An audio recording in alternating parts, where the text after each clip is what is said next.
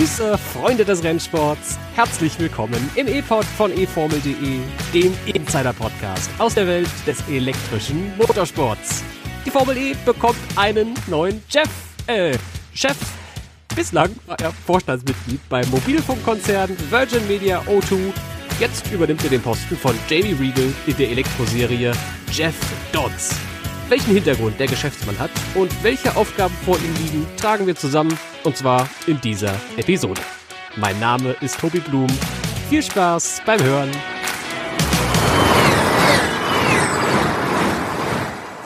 Nun gab es, anders als ich am Ende der letzten Folge angekündigt habe, doch kein ETCR-Spezial, Quatsch, ETCR-Spezial sowieso nicht, WRX-Spezial, äh, habe ich äh, ehrlich gesagt einfach verkackt. Ich habe einfach gedacht, Rallycross WM startet am letzten Wochenende, ist allerdings noch ein bisschen hin, die kommt dann erst irgendwann im Lauf der nächsten Woche oder sowas bei euch in Podcast-Feed. Das wollte ich gleich zu Beginn aus dem Weg geräumt haben, falls sich jemand gewundert hat, hat sich wahrscheinlich niemand. Tobi Wirtz ist auch mit von der Partie in dieser Episode. Wir hören uns also back to back quasi. Wie geht's dir, mein Lieber? Hallöchen, ach, mir geht's ganz gut. Ähm, das Wetter ist schön, was will man mehr? Und wir sitzen hier drin und nehmen einen Podcast auf. Ja, toll. Endlich gutes Wetter und endlich wieder drinnen podcasten. Bei mir im Wäscheschrank riecht's ein bisschen besser als beim letzten Mal. Vor der Tür war allerdings gerade Gewitter, muss ich ehrlich sein. Also inzwischen scheint, glaube ich, lass mich mal kurz gucken. Ja, doch, ich glaube, es ist wieder trocken. Aber war ein wirklich Gewitter, wie ich es lange nicht mehr erlebt habe. Man merkt, auch das, auch das gehört zum Sommer, ne? Gewitter, ne? warme Temperaturen und sowas. Ja, Meteorologinnen und Meteorologen wissen, wie es funktioniert. Ich bin keiner von denen. Äh, Wenn es warm und schwülwarm ist, gibt's oft Gewitter, das weiß ich. So weit komme ich immerhin noch mit meinem Latein. Na, immerhin. Und jetzt gucken wir mal, was so in der Formel E los gewesen ist. Lass uns mal weggucken vom Wetter, Tobi. Und hin auf die News der letzten Woche. Los geht's mit dem Newsüberblick. Neuer Chef. Jeff Dodds wird neuer CEO der Formel E und tritt am 5. Juni sein Amt an. Alter Chef. Jamie Regal bleibt noch bis zum Saisonende als Berater für die Rennserie tätig, um einen reibungslosen Übergang zu gewährleisten. Neuer Crash. Sascha Fenestras verunfallt bei Herstellertestfahrten von Nissan in Spanien. Der Franzose bleibt beim Crash aber glücklicherweise unverletzt. Und neue Technik. Die ersten Pläne zum Gen 4 Auto der Formel E sind publik geworden. Neben Allradartrieb ist bis zu 600 kW Leistung geplant.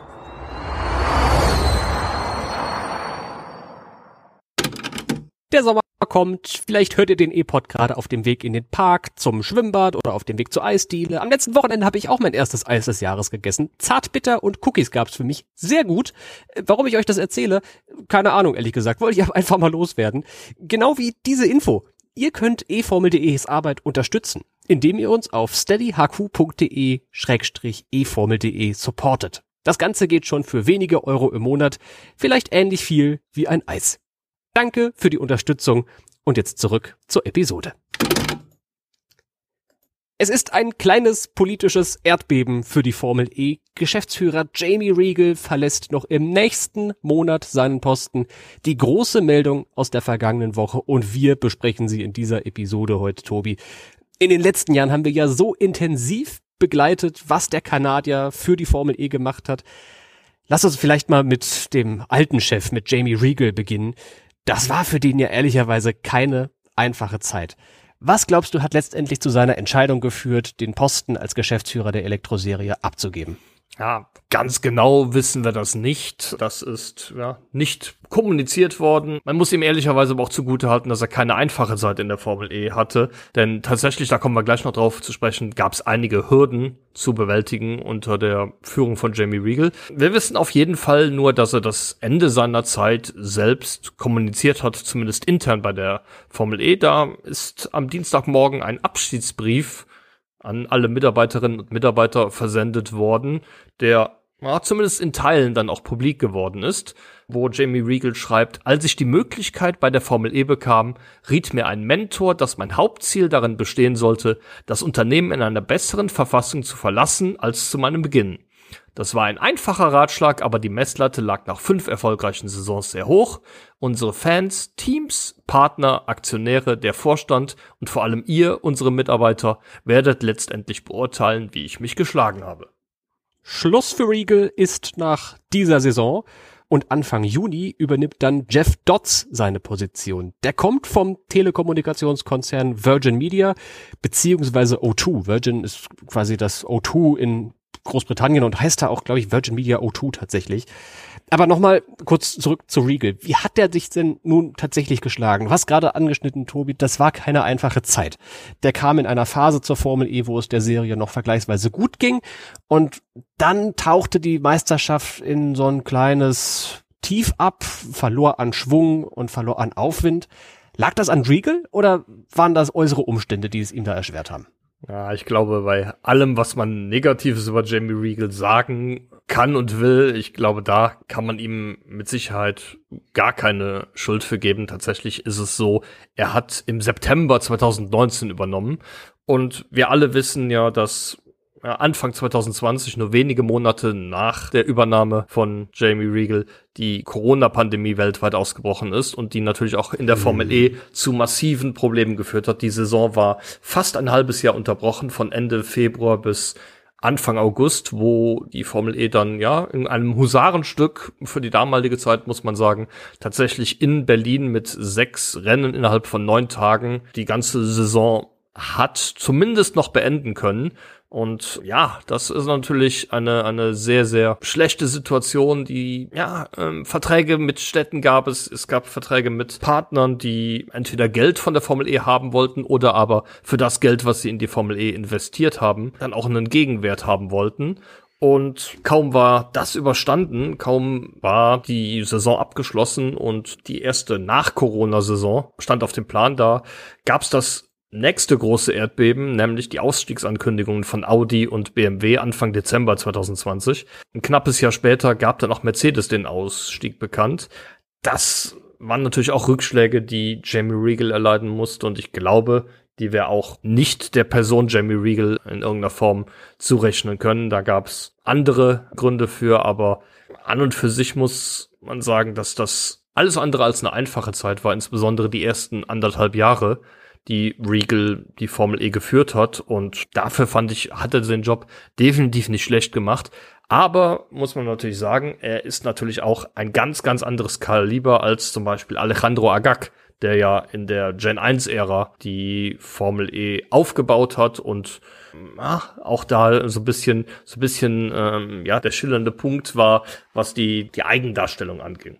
Na klar, man muss natürlich sich auch vor Augen halten, Alejandro Agag ist Berufspolitiker, Jamie Regal ist Geschäftsmann und war vorher irgendwie dafür verantwortlich, dass Manchester United gute Geschäfte macht in Asien und vorher war der für ein NFL-Team tätig, während Agag halt im Europaparlament saß. So und sowieso ein Spanier ist und ich attestiere den Spanierinnen und Spaniern jetzt einfach mal ein bisschen mehr Temperament als Menschen aus Kanada. Vielleicht hat das auch eine kleine Rolle gespielt, ich weiß es nicht. Gut möglich. Es waren ja. große, große Fußstapfen auf jeden Fall, in die Regal treten musste. Ich finde auch, er hat Agax Fußstapfen nicht zu 100 Prozent gefüllt. Das ist schwer möglich. Aber er hat seinen Job auch echt gut gemacht. Ich habe ein paar Tage drüber nachdenken müssen, ehrlich gesagt, bis ich zu Schluss gekommen bin, dass Jamie Regal doch gut für die Formel E war. Aber er hinterlässt seinem Nachfolger Jeff Dodds und da machen wir den Kreis jetzt wieder zu, trotzdem eine etwas längere To-Do-Liste. Ist jetzt nicht so, als würde Jeff Dodds eine gut gepflegte und frisch gemähte Blumenwiese übernehmen.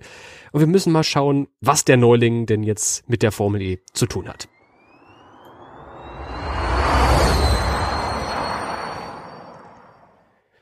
Und dafür zunächst aber mal erklären, wer ist Jeff Dodds eigentlich? Der kommt aus Großbritannien, wird im Dezember 50 Jahre alt, studierte in Westminster, in Aberdeen und in Oxford und ist wirklich von Berufswegen her Marketing- und Finanzexperte. Der hat jahrelang Erfahrungen als Geschäftsmann und als Marketingverantwortlicher für große Firmen. Hat's wie gesagt auch studiert und war dann zuletzt so in der Telekommunikation unterwegs. Der war mal CEO von Tele2, diesem Mobilfunkanbieter aus den Niederlanden und zuletzt eben im Vorstand von Virgin Media bzw. O2 in Großbritannien. Und davor hat er seine ersten beruflichen Jahre allerdings, und das unterscheidet ihn durchaus von Jamie Regal, im Automobilsektor verbracht. Bei Volvo und bei Honda, hat also einen kleinen Auto-Background.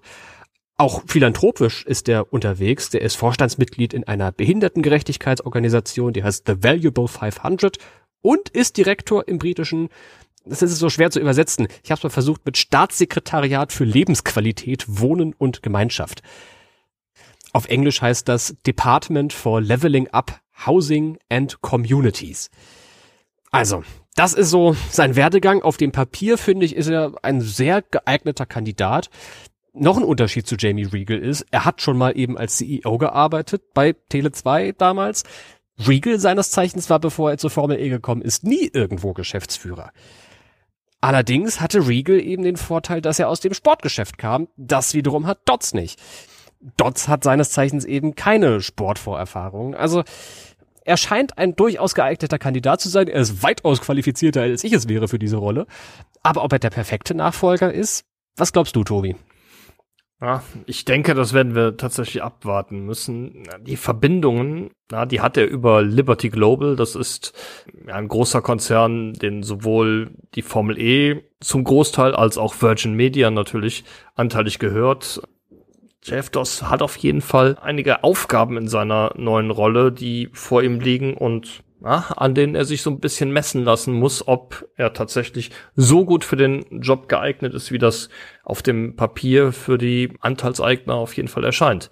Ersten Punkt, den hatten wir schon angesprochen, ist die Führungsstärke und auch insbesondere auch die charismatische Führungsstärke. Das ist ja tatsächlich einer der größten Kritikpunkte an Jamie Regal, dass er das Unternehmen zwar geführt hat, aber oft relativ leise und unbemerkt blieb und auch nach außen hin gar nicht so als der große CEO, als der große Macher in Erscheinung getreten ist. Lag vielleicht auch am Standort, denn man muss wissen, dass Jamie Regal zwar Kanadier ist, aber mit seiner Familie vor einigen Jahren schon nach Südostasien ausgewandert ist, wo er hm, da auch tatsächlich seinen Lebensmittelpunkt hat. Die Formel E sitzt aber in London mit allen Mitarbeiterinnen und Mitarbeitern und ja, er war da sehr, sehr viel unterwegs. Immer wenn er auf der Arbeit vor Ort war, war er von seiner Familie getrennt und andersrum. Mag vielleicht auch alles eine Rolle gespielt haben. Die interne Kommunikation sollte daher mit jemandem, der auch in London lebt und wohnt oder zumindest in der unmittelbaren Nähe, auf jeden Fall verbessert werden.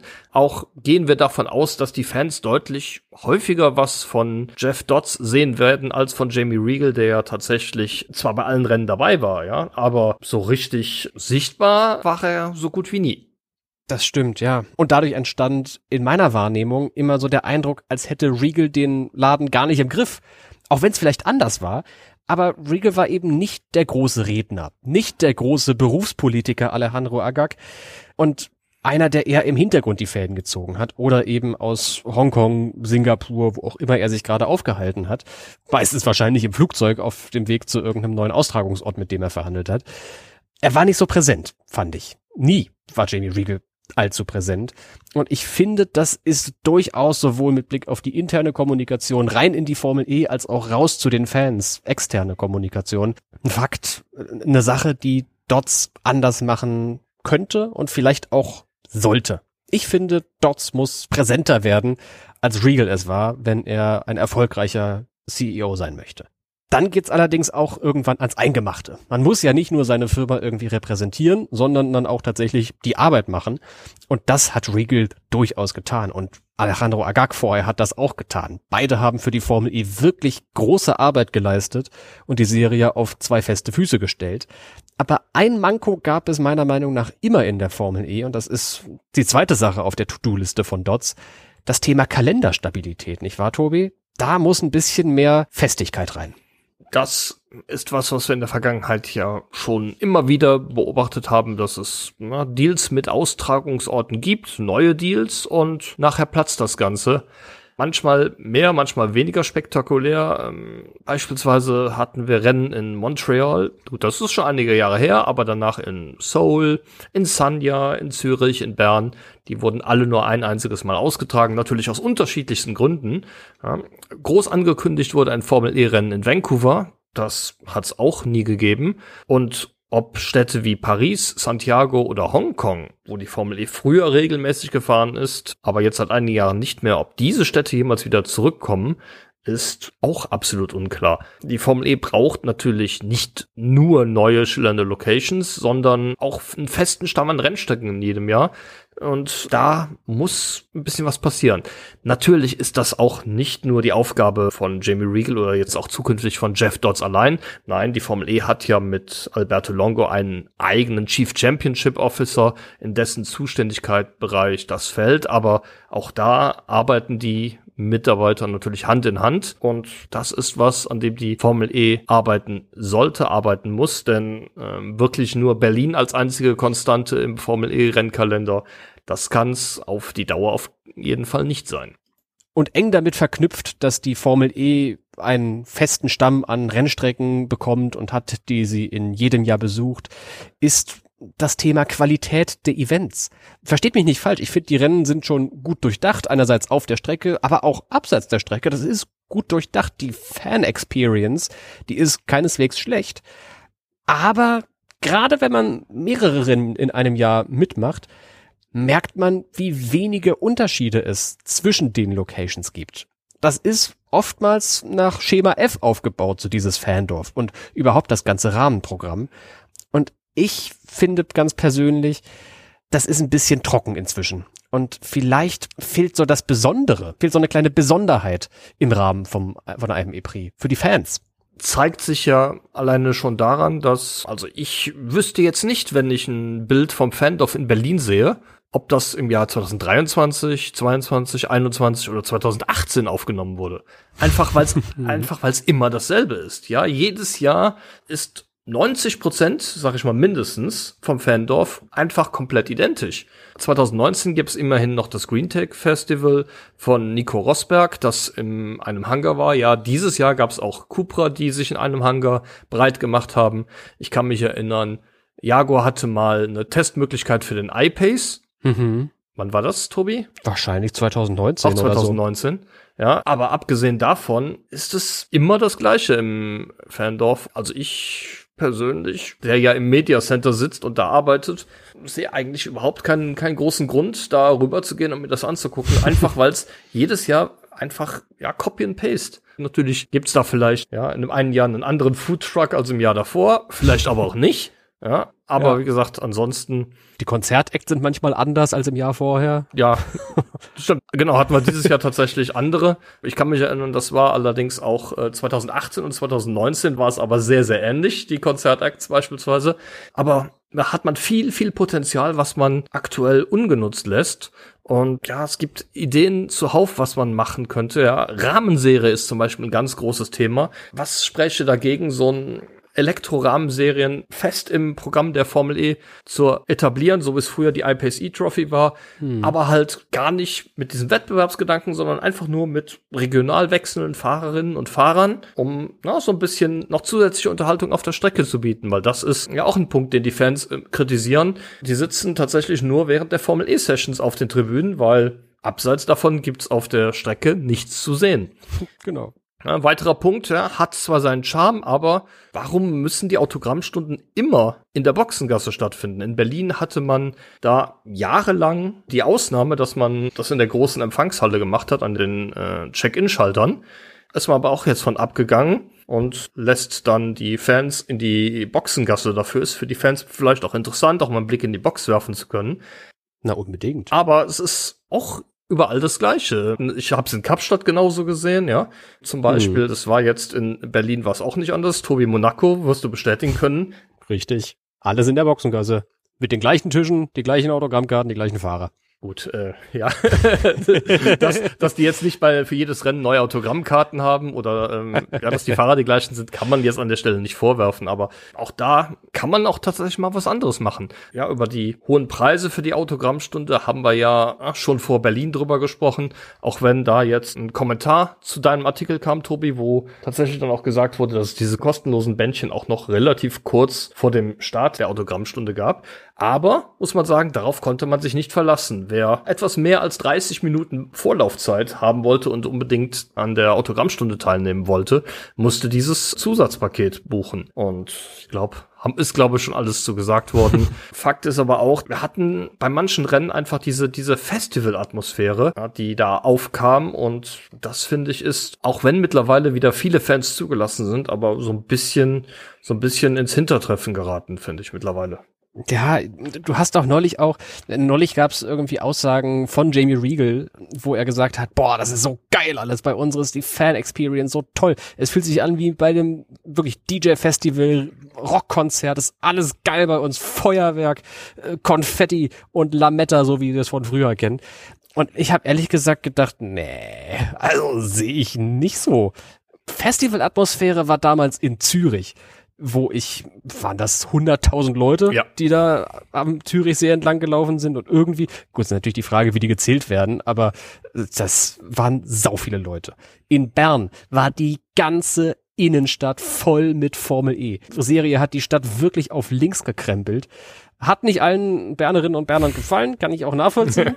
ja. Aber das war mal richtig diese Festivalatmosphäre, die sich die Formel E immer wünscht das ist seit Corona komplett weggeblieben. Erst waren die Fans nicht da, weil sie nicht durften und jetzt sind die Fans wieder zurück. Aber das Event ist nicht cool genug für die Fans, dass da Festivalatmosphäre aufkommt. Auch das steht meiner Meinung nach hoffentlich weit oben auf der To-Do-Liste von Jeff Dodds, dass die Formel E-Events, und damit meine ich eben das Rahmengeschehen, nicht mehr so 0815 sind, sondern dass jedes Rennen so eine kleine regionale Besonderheit hat. Seien es zum Beispiel die regionalen Rennserien oder sowas, dass eine kleine Rahmenkategorie kommt wie die Ace Championship oder sowas und dann halt mal nur Fahrer aus Deutschland, Österreich und der Schweiz beim Berlin E-Prix antreten und nur Fahrer aus Großbritannien und Irland beim London E-Prix oder sowas. I don't know lasst euch irgendwas einfallen, damit die Formel E-Events so ein richtiges Spektakel werden und damit ich nicht vom Berlin E-Prix abreise und denke, boah, ja, es war jetzt eigentlich wie letztes Jahr hier.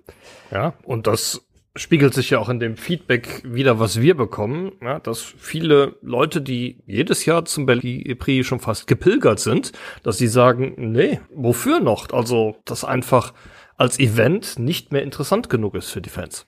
Lass uns noch mal auf den Sport gucken, Tobi. Denn da hat Jeff Dodds ja auch einiges zu tun. Hinter den Kulissen beginnen die Mühlen schon langsam zu malen hinsichtlich der vierten Formel E-Generation. Da wird Dodds sicherlich auch einige Schräubchen drehen müssen, nicht wahr? Ja, das auf jeden Fall. Wir müssen mal sagen, bei Gen 3 ist man relativ spät dran gewesen. Die Hintergründe sind natürlich auch allen klar, ja. Pandemie, insbesondere in den Jahren 2020, 2021. Dann kam Anfang 2022 dann auch noch der Ukraine-Krieg dazu. Das wird mit Sicherheit nicht dafür gesorgt haben, dass sich die Geschwindigkeit bei der Gen 3 Entwicklung verschnellert hat. Und dementsprechend knapp war tatsächlich auch alles, um die aktuelle Saison überhaupt hinzubekommen. Wir haben das Thema ja äh, schon quasi erschlagend besprochen. ja, Fast Charging kommt diese Saison nicht. Halt aus dem Grunde, weil es einfach nicht möglich war, die Schnellladegeräte rechtzeitig für den Saisonbeginn fertig zu haben und man jetzt doch während der laufenden Saison keine Änderung machen will. Das will man bei der Gen 4 Entwicklung tatsächlich verbessern. Deshalb laufen schon die Gespräche, was man für die Gen 4 Ära plant. Diesen Monat sollen auch schon die ersten Ausschreibungen losgehen und bis Herbst diesen Jahres sollen dann auch tatsächlich die ersten Lieferanten der Chassis, der Batterien und so weiter feststehen. Das ist auf jeden Fall eine große Baustelle, die ähm, Jeff Dodds übernimmt. Updates für die Regeln stehen im Raum.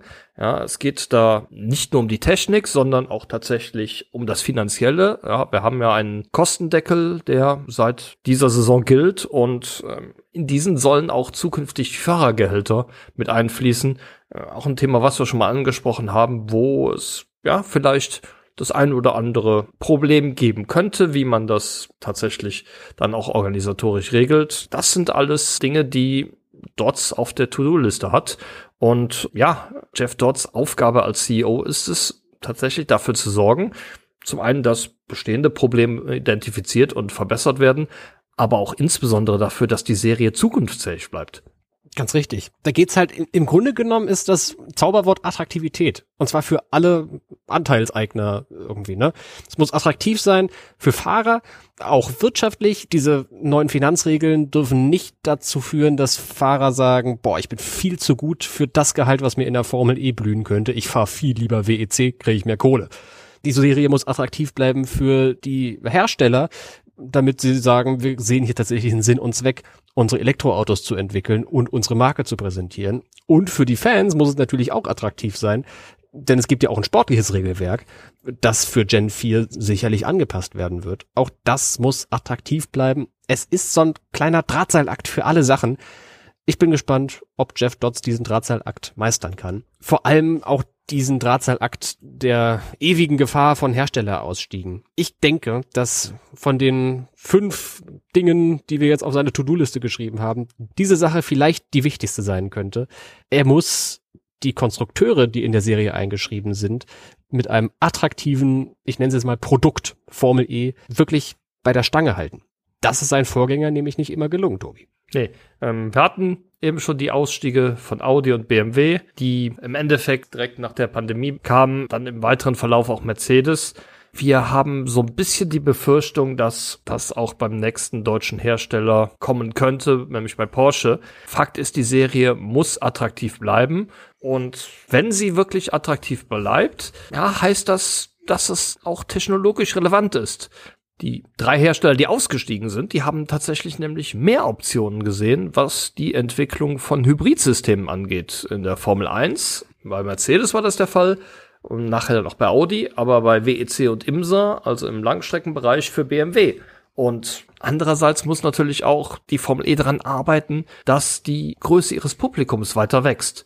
Ja, die TV-Einschaltquoten, auch gerade hier in Deutschland, mögen ganz passabel sein, aber bei weitem noch nicht auf dem Niveau, wo es sein sollte und wo es dann auch tatsächlich für einen großen Hersteller auch attraktiv bleibt, sich weiterhin zu engagieren.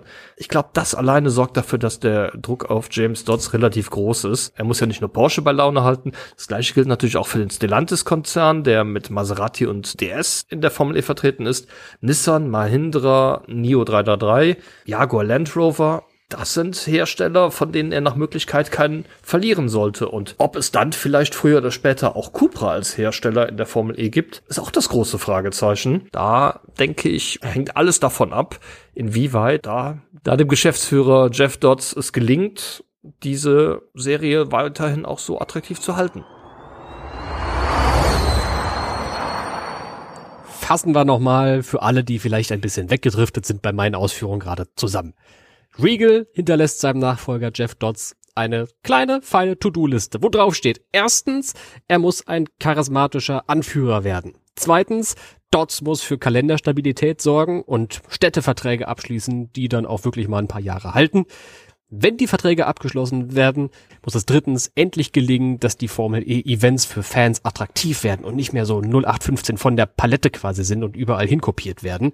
Und dann ist natürlich mit Blick aufs Sportliche enorm wichtig, dass die Gen 4 attraktiv wird für die Formel E, für die Fahrer und für die Fans und für die Hersteller, die irgendwie bei der Stange gehalten werden müssen, um sich in der Formel E zu engagieren. So, und jetzt schnaufen wir mal durch und gucken mal weg von der ganzen Politik, Tobi, und werfen stattdessen einen Blick durch Tobis Teleskop. Das gehört natürlich auch in dieser Episode dazu. Ab geht's mit E-Pod-Serie mit den besten Nebengeschichten aus der Formel E. Wir haben eben schon drüber gesprochen. Nach einem halben Jahr mit dem Gen 3 Auto sind nun bereits die ersten Pläne für die vierte Fahrzeuggeneration der Elektroserie bekannt geworden. Derzeit wird noch überlegt, ob die Hersteller auch einen eigenen Antrieb für die Vorderachse entwickeln dürfen oder ob pro Auto zweimal der identische Elektromotor von der Hinterachse zum Einsatz kommt. Neben einer Leistungserhöhung auf 600 kW sollen auch Allradantrieb und Performance-Reifen auf dem Plan stehen.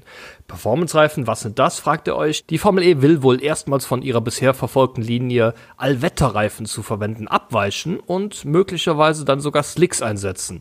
Dies soll jedoch nur einen der beiden Reifensätze für das Wochenende betreffen, der mutmaßlich nur im Training und im Qualifying zum Einsatz kommt, wenn hier trockene Bedingungen herrschen. Klingt nach einem interessanten Plan, Tobi. Was hältst du davon?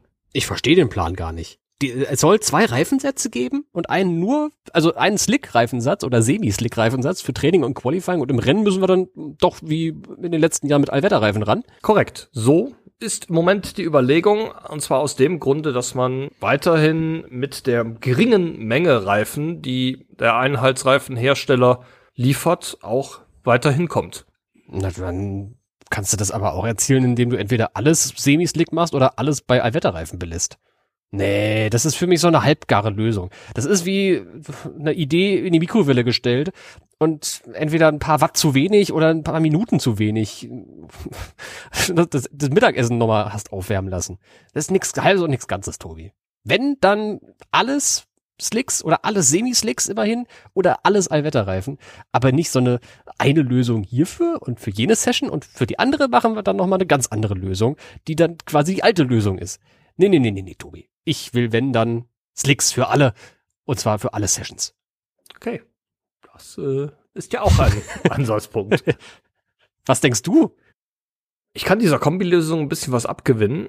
Halt mit dem Hinweis darauf, dass man nicht mehr Reifen den Fahrern und Teams zur Verfügung stellen will, als das aktuell der Fall ist. Und wenn man dann tatsächlich einen Reifensatz hat, der nur für schnelle Runden geeignet ist, denke ich, dann wär, wäre auf jeden Fall ein interessanter Kompromiss, ähnlich wie das in der Formel 1, den drei verschiedenen Reifenmischungen, die man da hat. Das geht so ein bisschen in die Richtung. Die Frage ist natürlich, was passiert, wenn ein Fahrer Maserati-Style die Kiste in die Wand haut und dabei auch die Reifen kaputt gehen? Muss der dann mit seinen Alvata-Reifen im Qualifying fahren, mit denen er gar keine Chance hat? Muss man dann jetzt an der Stelle tatsächlich mal sehen. Gedankenspiel, ach, denke ich, ja, es ist auf jeden Fall eine Option, um auch die Sicherheit zu gewährleisten, dass man ja, auch bei Regen weiterhin fahren kann. Denn nichts wäre schlechter, als wenn man dann tatsächlich einen Regenguss hat und dann vor einem erheblichen Problem steht, dass man nicht fahren kann, weil keine geeigneten Reifen zur Verfügung stehen. Dem füge ich nichts hinzu. Zeit für unser Formel E-Quiz zum Ende einer jeden Episode. Quizzen wir selbstverständlich eine Runde. Drei Fragen von Tobi Wirz, drei Fragen von Tobi Blum. Und ihr lernt alle ein bisschen was dabei, wir lernen was dabei und haben ein bisschen Friede, Freude, Eierkuchen und Spaß dabei. Letztes Mal hast du, glaube ich, angefangen, deswegen lege ich heute mal mit einer machbaren Frage, glaube ich, vor. Es geht um Technik in der Formel E und um Personalien in der Formel E, beziehungsweise vielmehr in der FIA. Wie heißt die Technikverantwortliche der FIA für alle Angelegenheiten, die mit der Formel E zu tun haben? Die ist ja ganz groß verantwortlich für die Erstellung vom Gen 4 Fahrzeug, auf, auf wie gesagt, technischer Seite. Wie heißt die Frau, die gute denn? Ja, das kann ich sagen. Das weiß ich zufällig. Die gute Frau heißt Alessandra Ciliberti. Sehr richtig. Und äh, das gibt den ersten Punkt für dich. Okay, dann, Tobi, kommt meine erste Frage für dich. Wir hatten immer das, eben das Thema Gen 4 schon und neben einer Erhöhung der Leistung ist auch eine Erhöhung der Rekuperation im Gespräch. Wie viel Leistung sollen die Fahrzeuge denn ab der Saison 13 zurückgewinnen können? Okay, zurückgewinnen. Ich glaube, gelesen zu haben, dass es 100 Kilowatt mehr sind als bisher. Und bisher sind es 600 Kilowatt, deswegen sage ich 700 Kilowatt. Absolut richtig. Punkt für dich, 1 zu 1. Alright. Dann blicken wir für meine zweite Frage kurz mal raus aus der Formel E, aber irgendwie dann doch auch noch mal rein in die Serie. Es geht um einen offiziellen Reservefahrer, der in der letzten Woche in einem Artikel bei uns auf eFormel.de zu Wort gekommen ist. Es geht um Jehan Daruvala, der offizielle Ersatzmann von Mahindra, hat den Rookie-Test in Berlin bestritten, ist seines Zeichens aber auch noch in der Formel 2 unterwegs. Für welches Team fährt Daruvala in der Formel 2? Das weiß ich zufällig, denn Daruvala fährt für das Team, das den Meistertitel in der vergangenen Saison gewonnen hat. Das ist MP Motorsport. Voll richtig. 2 zu 1. Tobi, dann kannst du jetzt ausgleichen. Vor gut einer Woche fand ja der zweite Doubleheader der Extreme E-Saison statt. Und mit ein paar Tagen Verzögerung, muss ich zu meiner Schande gestehen, ist auch der Statistikartikel zum Hydro X-Prix erschienen. Matthias Ekström bei den Männern und Christina Gutierrez bei den Frauen waren demzufolge die schnellsten PilotInnen im Feld. Kannst du mir denn sagen, wer denn jeweils zweitschnellster bzw. zweitschnellste war? Nee. Ich habe den Artikel gelesen, aber ehrlich gesagt habe ich. Das ist immer so eine schöne Grafik, ne? diesen einem hellgrünen und einem dunkelgrünen Punkt. Aber ich kann mich nicht mehr an die Sortierung erinnern, ehrlich gesagt. Es war mal wieder so, dass. Es ist ja in der Extreme E eigentlich bei jedem Event so, dass die Fahrer schnellere Rundenzeiten setzen als die Fahrerinnen. Aber ich weiß nicht, wer die zweitschnellsten, das, das zweitschnellste Duo war. Ich muss passen. Magst du vielleicht raten? Ja, ich rate wer waren die schnellsten? Nicht, dass ich jetzt was doppelt sage, peinlicherweise. Am schnellsten war Matthias Ekström bei den Männern für Akiona Science und Christina oh, ja. Gutierrez bei den Frauen für X44. Ach so, auch noch übergreifend. Oh weia. Okay, dann sage ich, es war Johann Christoffersen, der schnellste Mann bei Rosberg X Racing. Und die zweitschnellste Frau war Laia Sanz bei Axiona Science ist leider beides nicht korrekt. Zweitschnellsten waren bei den Männern Timmy Hansen und hm, bei den Frauen war es Katie Mannings. Oh, wie schön. Das ist auch mal, auch mal neu, oder? Katie Mannings war bisher eher so im Mittelfeld vom Performance Index. Die war diesmal richtig gut dabei, das kann man sagen. Aber richtig gut dabei warst du mit deinen Antworten leider nicht. Daher kann ich dir keinen Punkt geben, Tobi. Dann geht's jetzt in die letzte Runde. Und thematisch bleiben wir gern bei der Extreme E. Denn auch da wurde ja umgebaut in Sachen Personalien. Die Serie hat einen neuen Managing Director. Wie das auf Deutsch heißt, keine Ahnung. Am ehesten wahrscheinlich dann doch Geschäftsführer, aber irgendwie ist das auch nicht das gleiche. Egal, Managing Director ist der Posten, den künftig Ali Russell bekleiden wird. Der war schon in den ersten Formel E-Jahren ein Name im Paddock, ehe Agag ihn dann mit zur Extreme E genommen hat, als der Spanier auch diese Serie gegründet hat. Welche Funktion erfüllte Russell zuletzt dort in der Extreme E? Bin mir nicht ganz sicher, aber er war, glaube ich, Marketingchef. Da bist du dir zwar nicht ganz sicher, aber du bist ganz richtig. Das ist der dritte Punkt für dich. Cool. Tobi, du kannst aber noch mal einen Anschlusspunkt erzielen. Werfen wir schon mal einen Blick nach Jakarta, wo das nächste Formel E-Rennen stattfindet. Da hat ja im letzten Jahr Jean-Luc Verne auf Pole Position gestanden und es war seine bislang letzte. Kannst du mir denn sagen, in wie vielen Städten der Franzose schon von Startplatz 1 ins Rennen gegangen ist? nee, auf keinen Fall. Wo stand denn Wern auf Pole, Sachen? Ich gebe den, geb den Tipp, er hat 15 Pole Positions bislang. Boah, also ich habe neulich irgendwie so als Jahrestagsvideo gesehen, die Szene, wo er mit André Lotterer aneinander geraten ist, in Santiago de Chile. Und ich könnte mir vorstellen, dass bevor die zwei um die Führung gekämpft haben, die in Santiago auf der Pole Position standen. Ist richtig. oh, wie schön. Wahnsinn. Auch noch in Berlin auf der Pole und in Paris, sage ich, war der auf der Pole. Und ich kann mir auch vorstellen, dass der in New York schon mal vorn gestartet ist. Und außerdem in. Boah. Stand der dies Jahr schon auf der Pole? War der in Hyderabad oder so auf der Pole? Ja, komm, sage ich auch noch. Und dann zu guter Letzt noch die Ria. Und ich habe jetzt am Satzende schon wieder vergessen, wie ich den Satz angefangen habe, ehrlich gesagt. Und ich habe auch nicht mitgezählt, wie viele Städte du bislang genannt hast. Ja. Ach so, ich soll sagen, wie viele es waren und gar nicht welche es Na, waren. Ja, genau, wie viele. Ah, okay. Na, ganz, ganz so schwer soll es ja nicht sein. Ach so, okay. Ähm, ja, sagen wir mal, 15 Poles hat er geholt in acht Städten. Ich habe gerade auf keinen Fall acht aufgezählt, aber da gibt es bestimmt noch so zwei, drei Bonusstädte drin. Sagen wir acht Städte. Tobi, ich hätte dir plus minus zwei zugestanden, aber damit liegst du leider knapp außerhalb. Jean-Luc Verne hat seine Pole in verdammt vielen Städten geholt. Es gibt allerdings nur zwei Städte, in denen er mehrfach auf Pole stand. Das oh, ist okay. zum einen Berlin, da ist der Spitzenreiter mit vier Poles. Und zum anderen mhm. Punta del Este, da hat er zweimal vorne gestanden. Ach, natürlich, beim Debüt damals schon zum ersten Mal. Korrekt. Die zwei mhm. haben wir auf jeden Fall. Dazu kommen Miami und Moskau in Saison 1.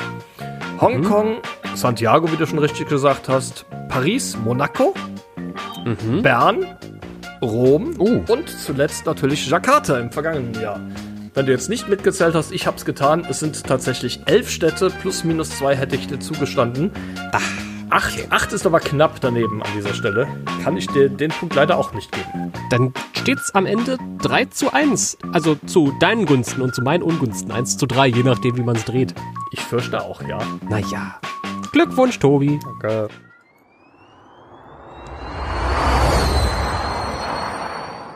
Und schon sind wir wieder durch mit der nächsten Formel E-Episode. Es geht ja irgendwie Schlag auf Schlag. Es ist mal ganz schön, muss ich aber ehrlich gesagt sagen, dass wir jetzt so ein bisschen so ein kleines, so ein kleines Päuschen hatten in Sachen Formel E. So die zwei Wochen, drei Wochen zwischen Monaco und Jakarta tun mir schon ganz gut. Aber äh, die Vorfreude steigt trotzdem. Denn nächstes Wochenende ist tatsächlich Jakarta-Vorschau schon wieder angesetzt, Tobi. Auf jeden Fall. Und nächstes Wochenende wird sowieso sehr motorsportlastig, außerhalb der Formel E, genau wie das abgelaufene Wochenende auch war. Es waren ja 24 Stunden Rennen am Nürburgring. Imola Formel 1 ist leider abgesagt worden, aber kommendes Wochenende, diejenigen, die viel Motorsport von euch verfolgen, Monaco Grand Prix steht an und das Indy 500. Hm. Eins von den beiden Rennen ist gut. Und es ist nicht das in Europa. Monaco Grand Prix. Letzte Episode haben wir noch so geschwärmt über den Quadruple-Header, ne? Aber ganz im Ernst, verdient der Monaco E-Prix überhaupt im Triple-Header drin zu sein?